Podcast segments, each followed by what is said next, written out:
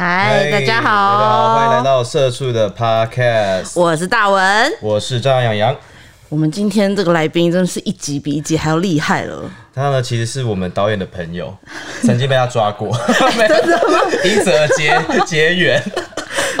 你刚刚讲到一个好像蛮关键的一个字眼，对对啊，我们就不要再隐瞒大家了。我们现在来介绍，今天请到的是凯凯。主持人好，大家好。他的职业是调查局毒品查缉调查官。对，天啊，这完全是平常不会在路上遇到的人哎，还是遇到的话，可能就不会是太好的事情。OK，好，那还是不要遇到好了。好险，好险哦！就是因为因为我们录这一集之前，就之前才录了一个律师的访问，然后我就一直很担心大家。觉得我一直在问一些很白痴的问题，但是我不会改变我的这个方针，我依然要当一个最白的白纸。但其实我们问的问题，其实就是大家的问题啊。真的吗？我觉得大家都很很会装知道，就哦，我我我知道这个法律这个问题，我我很懂，就大家都其实很爱装。我想说，这个其实收听这种节目是一个非常私密的问题，只有你知道你自己知不知道。我就是不知道调查局是做什么的，我想要请问一下。哦，我们的业务大概分成两块，第一块是国家安全嘛，就是收集国内国外的情报对，那另外一个部分就是呃司法调查案件的侦办这样。那呃我我的部分就是是司法调查案件侦办这一块，那主要是在毒品的方面。对，那那你一开始就是做这个的吗？还是你之前有其他的工作？我以前是软体工程师的，是资讯职工背景的，对。哦，所以其实是一个转职，然后才转到这个调查局的这个毒品厂。因为那时候刚好我退伍的时候，刚好遇到雷曼兄弟倒闭嘛，就是那个有一波很严重的，就是科技公司都裁员，或者是就是 哇，是什么契机让你觉得说，哎，我可以去做一个？刚好有一个朋友他已经进去了嘛，那他就说，哎，这个工作就。呃，蛮有趣的。那既然反正你现在就做科技业，你也觉得做的不是很开心，那你要不要考虑考个公务员？这样，对，那我就就就离职考，离职在四个月左右考试这样子。对，那这个准备期会很长吗？就四个月，哦，就四个月。对对对，哎，是因为他很聪明，好不好？其实很厉害，因为公务员四个月，这听起来很让人火大。而且，因为有些人可能准备了很久，然后都没有考上，或者是大家其实去考公务员是求一个安稳。你考一个那么危险的公务员干嘛？你家的人 OK 吗？我爸妈一开始是很反对，因为他觉得你。好好工程师不做，然后你去考什么公务员？因为我是台大资工系毕业 的。你看，你看，薛耀文啦，薛耀文啦。你爸妈应该超傻眼的吧？我爸妈觉得你到底在干嘛？对，然后有一天突然跟他说：“哎，我我我离职哦，我要准备考公务员。”他们就觉得很错愕，然后你不是当工程师当的好好的吗？考什么公务员？对。不过我觉得后来我去以后，我是觉得蛮有趣的啦，就是不会觉得很后悔，说当初为什么要转。转换跑道这样，所以你不是说什么，比如说童年的时候看了一些电影啊，或者是影集，然后对于这个 这比较有憧憬的那种正义的工作有憧憬，并不是这样。我是还蛮爱看警匪片的，然后我也对什么枪这些东西很有兴趣。你知道小男生有分两种，就一种是枪派，一种是车派。枪派就是你会看他的玩具柜都是枪。然后车牌就全部都玩具车，我是强派的那个，也算是间接的完成了一个梦想。哎，对对对，算是。所以调查局的人是可以带枪的吗？有啊，因为我们其实，在办案这一块业务跟刑事警察是一样的，类似啊，只是我们的办案的类型比较线索，警察他们的工作比较包山包海，我们的办案类型就只有呃经济犯罪，然后速摊，还有洗钱，还有毒品。这样你们要做的事情也很多哎，其实也蛮多的。对，天哪，我可以方便问一下，嗯，这个薪资的部分啊？薪资我们起薪大概是七万多吧，受训完分发第一年大概七万多，对，七万五左右吧，我也忘了，因为我也分发十年了。对，那你觉得这个价钱值得吗？这么出生入死这样子？我觉得一开始会觉得哇起薪很高很棒，但是后来发现就是它成长很慢。像我现在也做十年嘛，大概也加不到两万块吧。那他工作的时长会很长吗？就说一天当中、哦非常长，非常长，长到就是一般人可能难以想象。就是我们工作是，呃，比如说我们有时候可能要去外县市办案，那可能早上七点，比如说到彰化，那我们可能就是三点四点就要集合，就开车从台北到彰化。好像拍戏哦、三点四点要集合，对，然后集合了之后，就开车到彰化嘛。先开车到要要先讲几句话嘛，比如说大家要清点带什么东西，然后会啊会啊，就是我们所谓勤前会议会议或者是勤前教育，对，我们会先花大概半个小时到一个小时时间，把今天的任务工作分配讲一遍，这样。对，那再出发，对啊，所以会有一个就是像你刚刚讲的这种准备的时间，这样，对，然后大家清点好器材，清点好装备就上车的，对。那七点到彰化之后，然后就是一连串一整天的行程开始。对对对对对，那那就会看那个案件的需要，有些案件是你必须要现场埋伏嘛，就是看他人有进出，或是他确定有来，然后你才去把他抓起来。这种可能就你也不知道什么时候会执行，所以你就要在那边等。对，那有一些是很比较简单，可能就是他在家，你就去敲门，然后把他叫起来，然后就搜索他的住家这样子。那搜索完还要做笔录嘛，所以。可能做完到最后到晚上还要把他带回台北去找检察官做一个复训，也太麻烦了吧？所以像狗仔队前面埋伏的部分，对对，所以可能有可能会超过二十四个小时，这样一个行动下来可能会超过二十四小时。哎、我刚刚有听说一个很厉害的，什么东西？他是他们里面的武术教官，嗯，对，其实我应该是严格来说，应该是就是行动战术的教官，行动战术是什么啊？就是有包含就是战术射击啊，然后就是弓箭啊，然后武术也有包含这样。弓箭。弓弓箭哦，我想说，哦，对不起，我被激怒了是是被激怒了弓箭，哇，超帅！所以你打 CS 应该很强，对不对？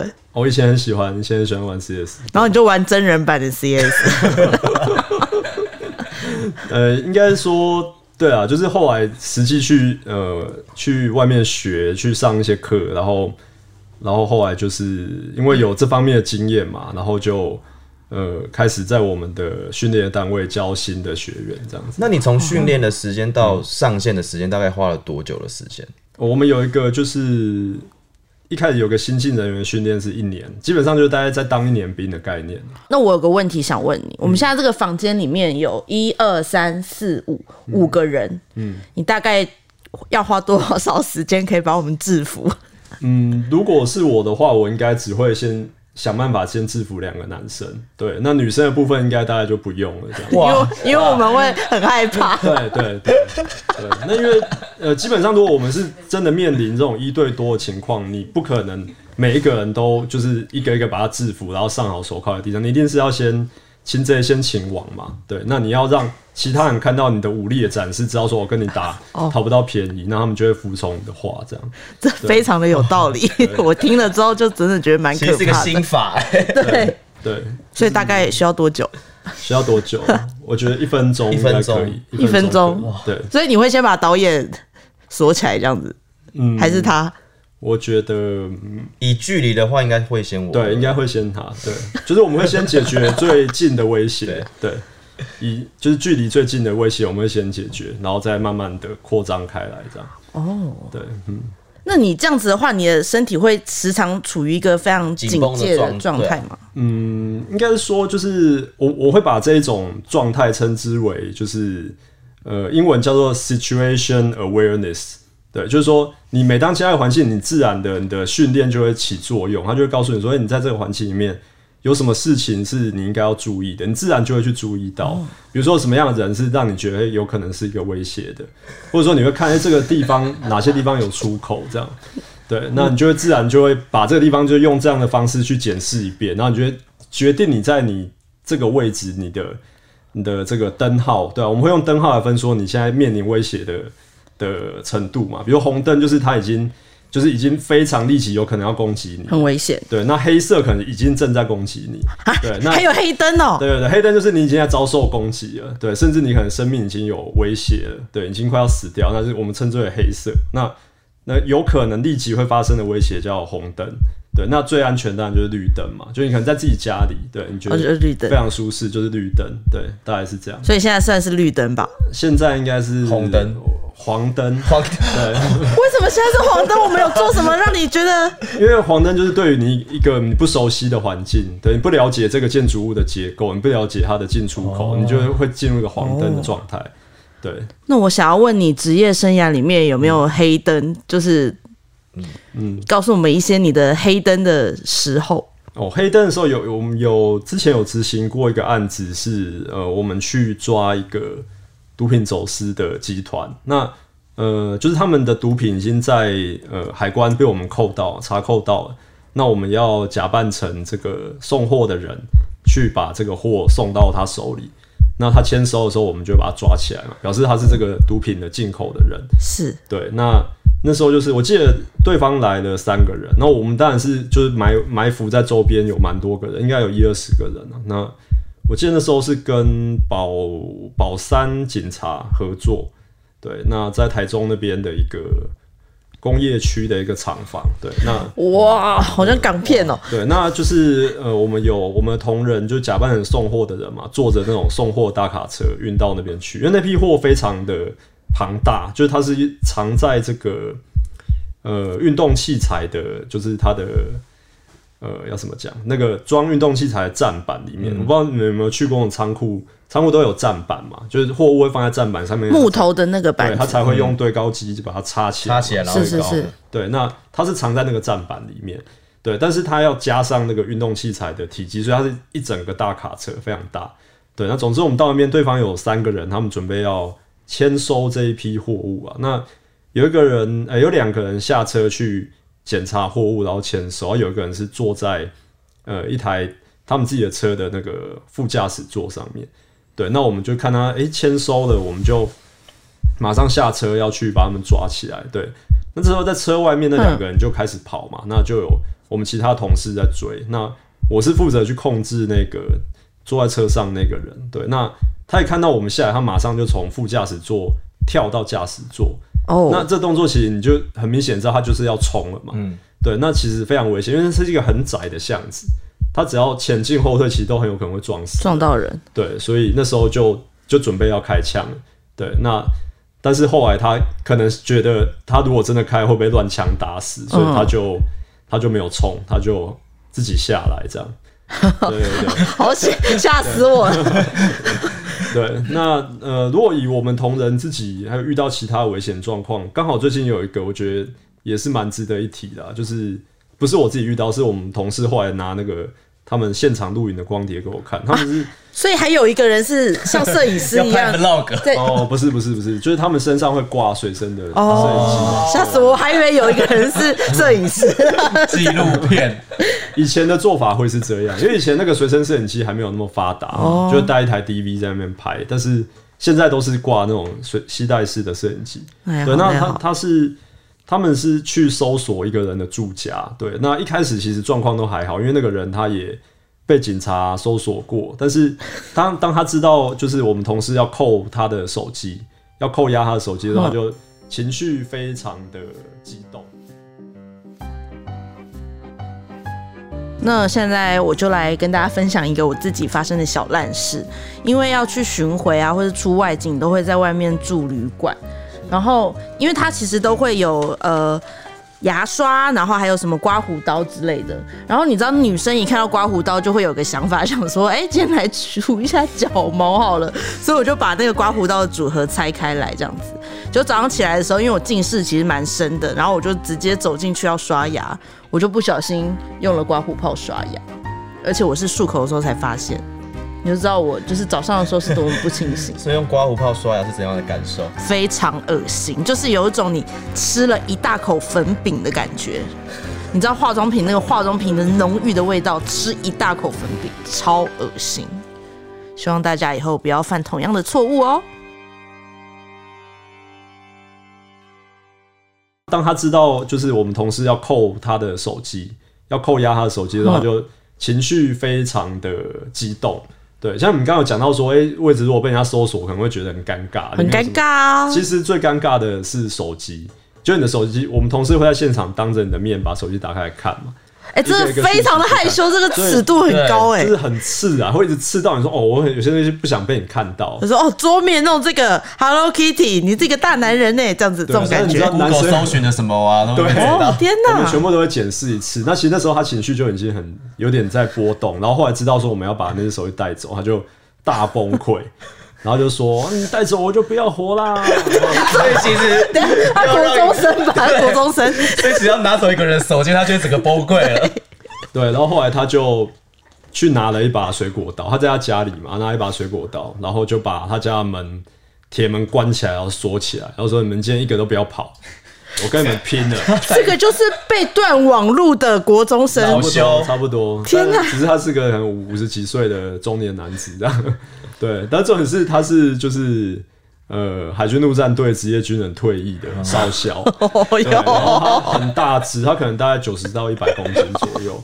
对，那是那时候我们现场的同仁真的就是非常的紧张啊，因为那个案子它又不是一个。呃，我们一般我们处理毒品案子会比较谨慎，我们会带比较多的装备啊。但是那个案子只是一个很单纯的经济犯罪的案子，也不是他涉案情节可能也不是很大，所以那时候他们当下就是是没有带任何的，比如说警棍啊、手铐那些，其实都没有准备哈。对，因为他们想说很单纯的事情，只是需要加说，哎、你知不知道这件事情？那如果有的话，东西看一看就走了嘛。没想到看你一个手机，你这么生气崩溃，对，然后后来就开始跟他道德劝说，冷静，放下他，他是要攻击还是要自杀？都其实都有。对他一开始是想要攻击，但是因为我们同事人比较多，有六个人嘛，哦所以他可能觉得要拼，可能也拼不过，他就开始说：“哦我不要活啦，他要要自杀之类的。”对，那后来还好，后来他有情绪还是有缓和下来，就把刀放下。对，这个就是我觉得可以称之为黑灯，因为那个当下他如果真的是要开始猛冲、猛猛刺的话，真的我觉得六个人一定非死即伤。对啊，对，对，因为说真的，死在里面，如果你来不及打电话，没有人知道。就哎真的哎对啊，对，而且那个密室。对，那个那个人又那么大一只，又那么壮，然后我们可能六个同事可能有一半是女生，哦，对，所以就呃有点低估的那个情势会上升到这种状况。对对对，但是这我我就是我们有时候就会遇到像这样子的状况，无法预测。就是真的不知道这个人随时什么时候会俩工哎，连看个手机都不可以这对对样子。对对对，那我可以偷偷问一下，后来他手机到底是怎么了吗？他手机呃，后来他会这么激动，我们了解原因是因为那时候他他因为有前面有很多遇到很多司法调查，就是类似官司缠身啊，所以他太太就离开他，他太太是中国籍的嘛，哦就回去中国。那他其实非常需要每天跟他太太联络，对，那他如果没有那个手机，他就不知道去哪里找到他太太的微信了，所以其实还蛮浪漫，好天哪，感人哦，这个好浪漫哦，他就非常的崩溃这样子，对，好浪漫哦一秒洗白。你们怎么拿他手机啊？对啊，你们怎么可以这样原谅了阿贝？他联络不到他太太怎么办？对他就是觉得啊，我联络不到我太太，我就不要活了这样。对对天哪，好浪漫哦！对，天 在在这个案件里面看到了爱情，真的是真爱。见证了一个一段爱情，相信爱情。怎么会原来是这样子？的一个凄美的故事。刚才哭出来，成为我们社畜 podcast 的第一次有人哭出来的那个 这个片段。我在这个访纲里面看到有一些字眼，就是好像蛮敏感的。三个字，按摩按棒。摩棒，到底发生什么事？为什么会讲这么多按摩棒的事情啊？因为我就是我在外勤的时候，不知道为什么我跟按摩棒特别的有缘，为什么？所以我很容易就是办案的时候就会去碰到按摩棒这个东西。对，那就有有第一次是我们去搜索一个呃以前政府官员的家啦，反正就是他呃。就是那时候怀疑他贪污嘛，那去搜索他家。对，那因为那他家很大，他家住在信义区的豪宅。那哦，对，然后他家大概是八十到一百平吧，那所以大家就是我们动用很多人力去搜。那因为它的贵重物品很多，那像是什么什么爱马仕的丝巾啊，哦或是一些什么非常名贵的保养品那些的，那需要每一个东西都要拿起来检视，诶，这个东西是不是有很名贵的价值？这样，那那时候我就在他的房间里面搜搜搜搜搜，然后就哎、诶看到有一包东西，它是一个塑胶袋，然后包着一条布，哦，就觉得怎么会有这样的东西，感觉就很可疑啊，对不对？哦感觉就是不知道是是什么什么东西藏在里面这样。好，然后我就伸手进去那个塑料袋里面捞嘛，然后就往那个布里面去挖，那里面到底是什么东西？就摸到一个油油的一根棒状的，啊，嗯然后我想要应该不会是那个吧，然后后来就继续摸摸，就发现后面连了一根线，互相哦，你那个是你根本就是在上一个综艺节目玩恐怖箱嘛？其实有摄影机吧？对啊，有啊，同事在旁边用真的对说对啊，对，总之就真的是那个东西就对了。对，啊，比较有趣的是后来发现，就是因为这件事情，后来发现他他非常热爱，就是热爱此道，就是按摩棒。他喜欢收集按摩棒，对，然后也因为这样，后来发现就是他有一个小三，对，那也跟这个案件有关系，对，然后后来就找到他另外一个房子，跟小三的爱巢，就是里面摆满了这种东西，所以他是一个按摩棒收藏家。对，哈哈阔的爱，他其实斜杠。哎，斜杠斜杠哎政府高官斜杠按摩棒收藏家，对。然后有一个房子是当仓库拿来放，所以他以后可能会开一个那种观光型的博物馆，在那种交流道的旁边。按摩棒博物馆。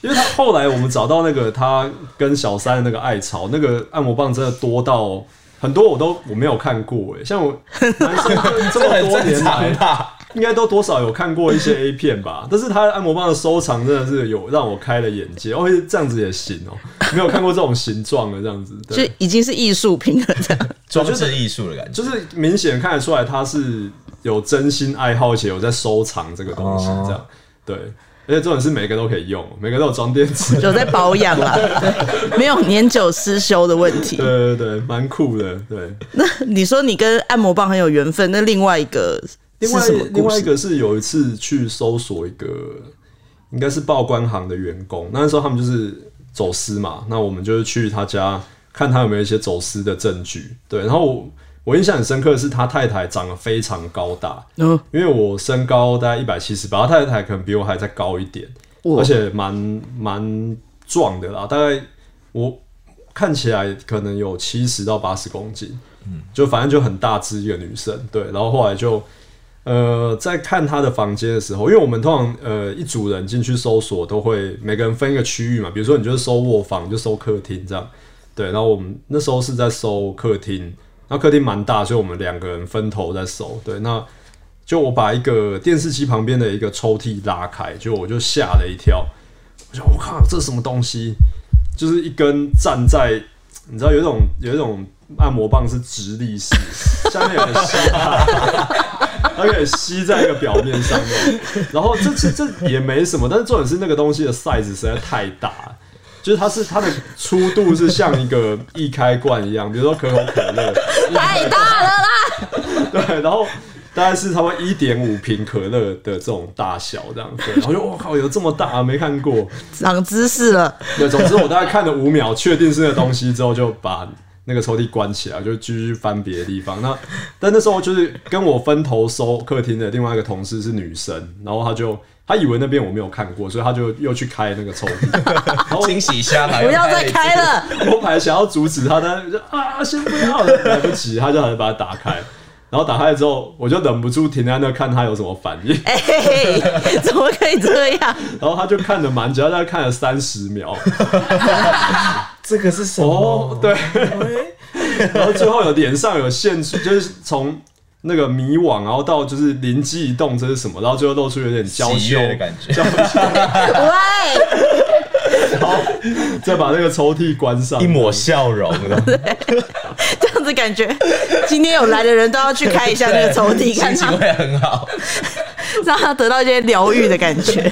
对，大概是这样。对，但是是呃，可能看到看到他太太的那个身材，就觉得哦，他可能真的需要这个 size。不要乱猜想他，搞不好他是那个也是收藏家、啊。对不对？哎、有可能，有可能不会知道别人喜欢收藏什么东西嘛对，？因为那次我就没有用手去摸，我不知道上面有没有。我刚刚也是觉得好像不能用手去摸。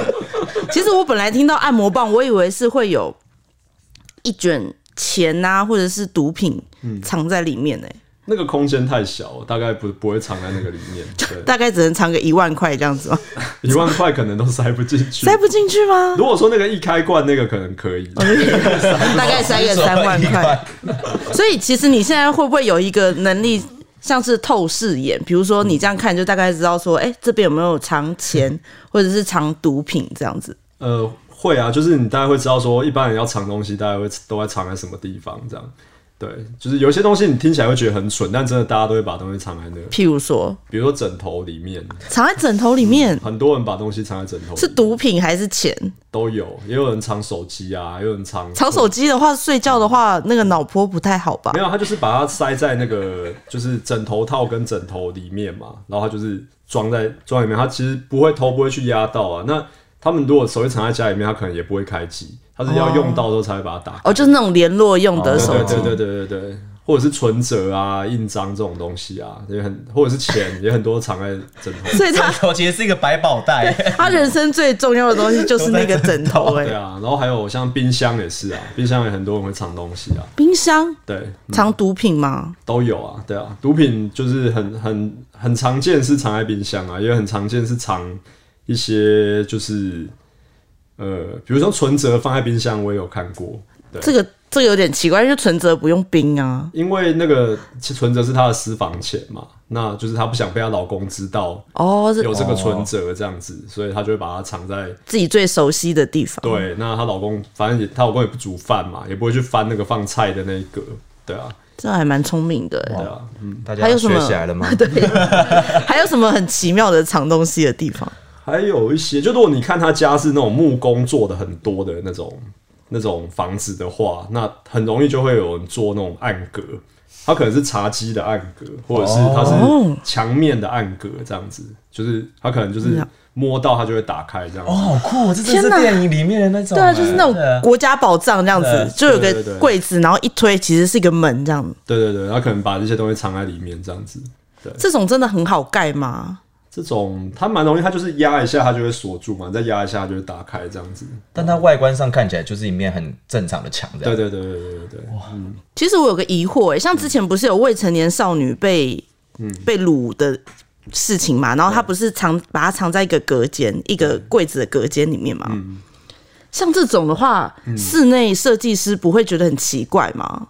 不会啊，他们不会管你想要做成什么样子啊，对啊，所以其实这是没有没有人可以规范的。对对，嗯所以他其实可以把他家做成一个完全的密室，比如说他家进去就只有一间房间，大家想说，嗯，怎么会这么小？但是他可能按别的地方，然后就是可以出入，这样、这样也是可以的，这样吗？只要他不违反消防的法规，其实都都可以。对，好扯哦！那我想问一下，攻坚一些工厂啊，或者是一些办公室的话，你们通常是怎么发现他们怪怪的、啊？这个可以聊吗？哦，可以啊。我们一般发掘案子的方式有几种，一种是就是有民众来跟我们检举嘛，就说哎他怀疑可能就是呃他家楼上在做毒品啊，然后或者是哎、他觉得他朋友可能有在吸毒啊，类似这类的。哦，这是一个一个方面啊，一方面就是我们从我们过往的呃已经侦破的案件里面再去发掘新的案子嘛，因为呃其实毒品它跟其他的产业呃有很多类似的地方，它其实就是一个比如说呃制造毒品，它就跟其他制造业一样嘛，一定会有供货商，一定会有大盘商、中盘商、小盘商，哦对，那它一定会有负责找厂房的人，它会有负责技术的人，所以它基本上是一个。也是一个蛮火热的业界哦、也是就是，哎、你做的好是会有别人来挖角你去的，对啊，所以厂子其实是很热的，是不是很？热的啊，对啊。台在台湾，毒品业是一个很多人做的行业吗？应该说，世界各国都都都有他们的业界的模式啊。那台湾是因为地方小嘛，人小，所以你的名声传播的很快。如果你做的好，就会很就会有老板新的老板出钱说，哎那你帮我做。说你教我的人做。那我想要请问一下，种植大麻的量啊，嗯，就是要怎样才就是会被抓走，就是会触犯法律你？只要有种就有。有种，台湾是有种就会种，所以不是说哎、我种这个，但其实我没有要拿它干嘛，我只是喜欢看着它，这样也不可以吗不？行不行，对你只要有种就是犯罪。哦，因为我哦，记得在澳洲还是哪里，就是可以种植一定的数量是不会被抓的，但是你不能拿去卖。对，那台湾的话应该就都不行了。台湾不行，台湾目前对于毒品的政策还是零容忍啊。嗯，就是你只要是种植或是进口，就是就是有罪。所以其实如果说看到一个人他的房间，如果说一直都很亮很亮，晚上也很亮，这样可能就那就要小是心了。有点可疑了，这样子，呃，对啊，这是这是其中一种征兆啦。其中一个征兆。对，但我必须说，我们目前接获的检举的案子啊，大概百分之九十九都是没有用的线索啦。通常都是那种邻居之间的纠纷啊，就是说哦，我听他故意弄你那种，对对对，因为、晚上我常听到他他在冲马桶，一定是在那个就是在做什么化学的东西。真的吗？为什么这跟冲马桶有什么关系一系？点关系都没有啊！但他就说我怀疑他在制毒，他不能腹泻吗？吗？对啊，对啊，乳糖不耐症这样子，对啊，或者是说，哦我觉得那个楼下常常有那种就是烧塑胶的味道飘上来，一定在拉 K 之类的。哦对，但是人家可能只是在烧个金子之类的，这种这种状况很很普遍。买的那个金子塑胶含量太高了啦，这样子就品质比较不好不好。对，对啊，所以检举给我们带来的那个案案源其实不多，对，大部分比例都是一些比较没有用的线索了。那主要我们自己在发掘案子，还是以我们呃过往侦破的案子为主。呃，其实有些状况反而不是像大家想象电影里面演的哇攻坚这个枪林弹雨那种危险，其实很多危险是发生在前期的侦查，因为我们需要透过大量的跟监去知道这个人在做什么嘛。我我自己遇过，就是骑车骑最久一次是那个人，他就是整天就一直在骑机车，对，那 机车爱好者吗？他真的是超级哈阔。我可以讲一下他的行程。他早他早上出门，他是先他住在中和嘛，他先跑到那个就是大同区大道城附近，对，然后从那边呢又回中和，然后后来又从中和又跑到信义区，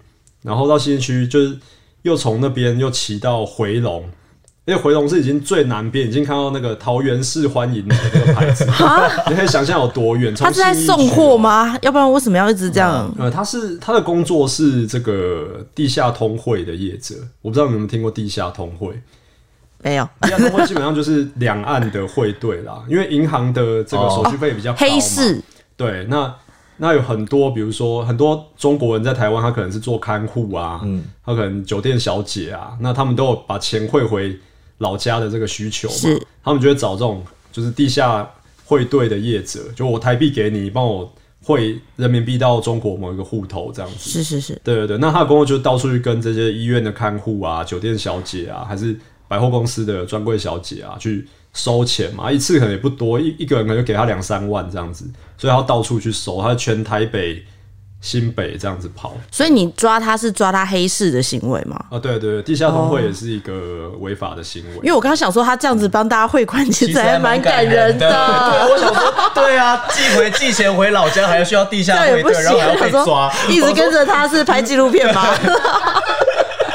没错没错，大家听到这件事情都会觉得，哎、他汇的钱又不多，他的恶性不大。对啊，嗯，但是这种东西它的恶性就在于，他常常会因为这样子建立起了这些人对他的信任。哦，那这时候有些人可能觉得说，哎、我我我我已经汇钱回去，透过你汇钱很久嘛，我信任你，然后所以我两百万给你，你帮我汇，哦，然后他就消失了。他就在等这一刻等。这一刻，对啊，对啊，对啊，他就哎、就找不到人了。那这时候那个人当然就会找我们啊，就是说啊，这钱被骗走啦、对啊，那我们能怎么说呢？那难道能说他笨吗？对不对？当然说好，真的是说他笨啊、对啊 真的是笨欸。很遗憾的。嗯，虽然聊得很愉快，而且很多东西都还没有聊完，但是今天节目的长度已经到达了尾声。对，干嘛那么失落？你跟我嗨一点哦！谢谢凯凯，我们今天获益良多谢谢多，大家，谢谢。谢谢